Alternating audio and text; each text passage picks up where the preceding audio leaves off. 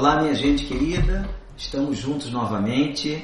Eu estou falando com você que é aqui do Recreio, com você que é da Primeira Igreja Batista Brasileira de Orlando. Estamos juntos como povo de Deus neste momento tão importante na história da humanidade. Eu queria trabalhar com vocês esses dias algo muito, muito, muito sério em relação a tudo que está acontecendo. Preste atenção. Há duas áreas, dois compartimentos nossos que nós temos que guardar: a mente e o coração.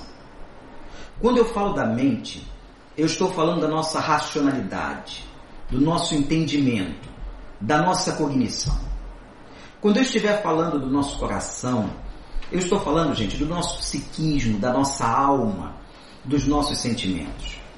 Porque nesse momento de crise, nesse momento de tantas notícias ruins, de tantas dificuldades, é comum que você escute muita coisa e que haja uma mistura de sentimentos dentro de você.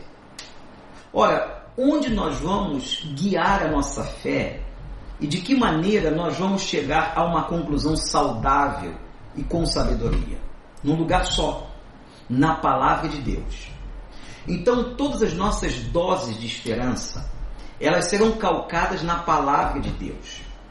E eu quero usar hoje um texto de Paulo, a carta na carta aos Romanos, capítulo 12, na minha primeira gota, no primeiro momento, na primeira dose que eu mandei foi em Romanos 8, mas lá no capítulo 12, ele diz algo extraordinário sobre a mente. E eu quero começar, para vocês de Orlando, para vocês do Recreio, a falar um pouquinho do poder que um crente tem sobre a sua mente, segundo a palavra de Deus. Então nós vamos fazer uma correlação, gente, uma ligação entre a vida espiritual e o psiquismo humano. Não se surpreenda, a Bíblia é riquíssima nessa correlação, falando sempre sobre a mente e sobre a alma. Isto não é nada novo. Lá em Romanos 12, quando Paulo está falando sobre o sacrifício vivo, no versículo 2 ele diz algo muito importante. Vocês vão ver agora como no contexto atual as palavras da Bíblia, a palavra de Deus, ela vai ganhando contornos diferentes e muito contextualizados. Preste atenção.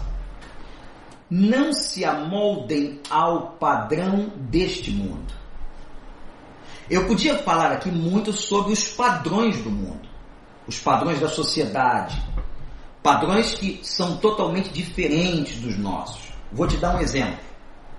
Um padrão que está dominando o mundo neste momento é o padrão do medo. Esse sentimento do medo e a racionalidade sobre o medo. Então Paulo diz assim: não se amoldem a este padrão.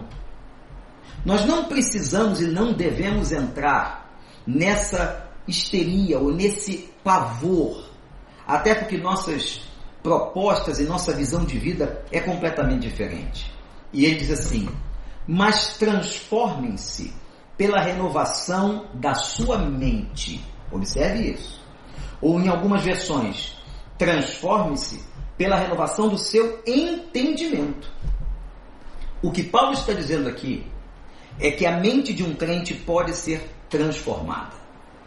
O que ele está querendo nos ensinar é que o Espírito Santo que habita em nós nos dá a capacidade de nós modificarmos a nossa mente, os nossos pensamentos e valores. Isso é maravilhoso, gente. Isso é só pelo poder do Espírito Santo de Deus. E você vai perguntar, pastor, mas como eu faço isso? Como é que eu transformo a minha mente para que a minha mente não fique cativa aos padrões do mundo, ao medo, aos pensamentos catastróficos. Como que eu faço isso? A maneira está aqui e é muito simples. Você tem que ter uma conexão com Deus. Por exemplo, nesta hora do dia, eu espero que você, com esse novo tempo que Deus te deu, nesse novo contexto, você já tenha lido a sua Bíblia, já tenha orado, já tenha clamado a Deus por toda essa situação mundial. Gente, Deus está falando com o mundo todo. Deus está falando com o megafone com toda a humanidade. E você tem que perguntar assim: o que Deus quer de mim? O que Deus quer com a minha vida? Então, a essa altura, eu tenho certeza que você já fez sua devocional. E é nessa devocional, é nessa intimidade com o Espírito Santo, é nesse momento de oração, é nesse momento que o Espírito de Deus vem pela palavra de Deus, que a sua mente vai ser transformada.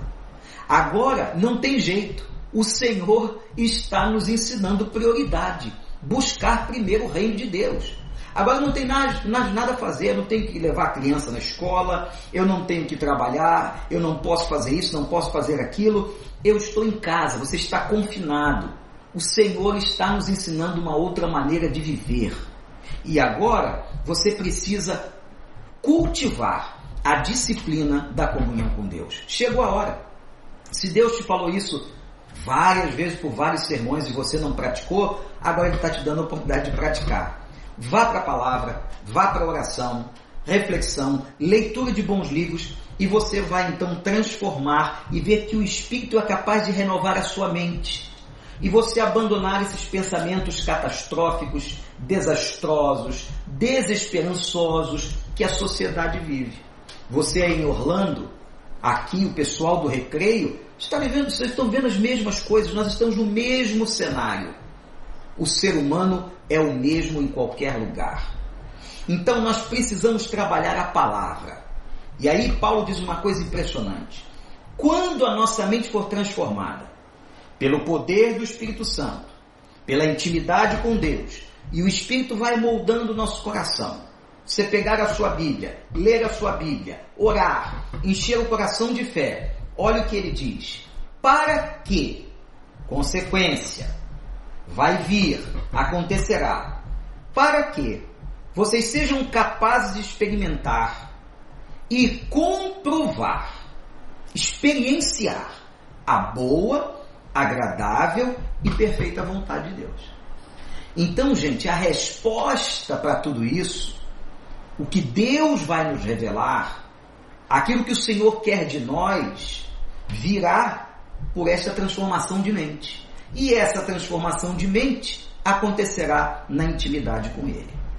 Então, a nossa dose de esperança hoje é falar disso. Para você de Orlando, para você aqui do Recreio, que você possa ler a palavra, buscar o Senhor e pedir: Deus, transforme a minha mente, me dê uma nova visão, abra o meu entendimento, me dê uma nova capacidade cognitiva.